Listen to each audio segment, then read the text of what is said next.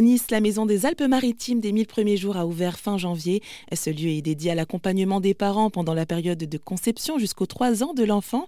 D'ailleurs, une commission d'experts présidée par le neuropsychiatre Boris Cyrulnik a planché sur ce sujet et a remis ses recommandations au gouvernement. Marjorie Jacob, responsable des lieux, explique justement l'importance de ces 1000 premiers jours. Aujourd'hui, les études montrent que le, cerveau de l'enfant est immature.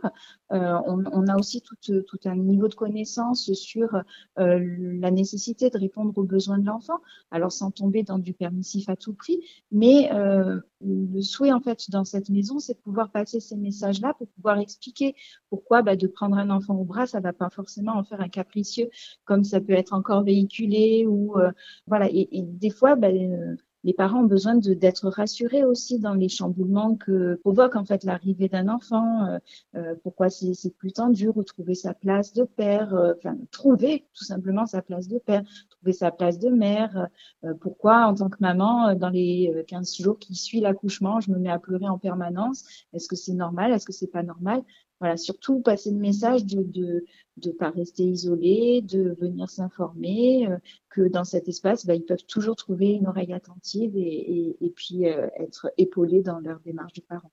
Et aussi, on parle beaucoup hein, de tout ce qui est dépression postpartum. Et finalement, bah, ce genre de lieu, euh, c'est un moyen de prévenir ces situations. Mais complètement. Il y a une citation moi, que j'aime beaucoup et qui est reprise aussi dans, dans, le rapport et qui est souvent utilisée par Boris Cyrulnik c'est un proverbe africain qui dit il faut tout un village pour élever un enfant.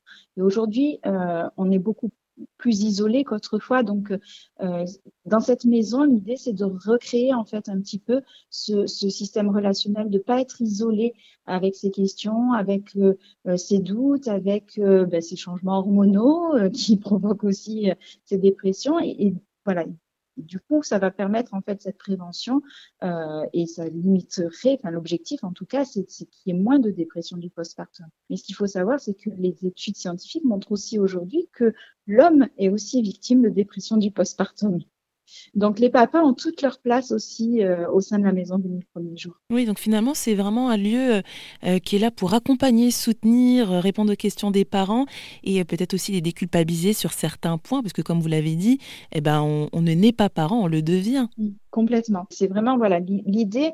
C'est pas que les services de prévention autour de la périnatalité n'existaient pas, mais c'était de, de créer en fait comme un phare en fait un, point de rassemblement où on peut retrouver un petit peu tous ces services et puis ensuite ben euh, euh, retourner en fait en dehors de cette maison euh, s'il y a besoin d'accompagnement un petit peu plus long. Et nous on est là effectivement pour épauler ces familles-là. Et vous pouvez accueillir combien de familles? Alors, on, on, a évalué à peu près jusqu'à 50 familles par demi-journée.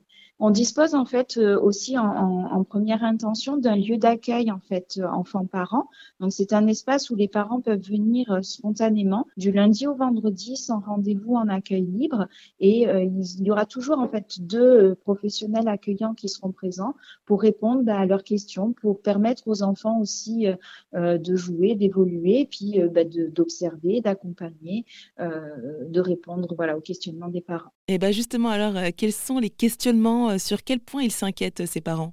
Bah, les questionnements qui reviennent souvent, euh, voilà, ça peut être autour des pleurs de, du bébé, tout ce qui va toucher aussi à la santé de son enfant.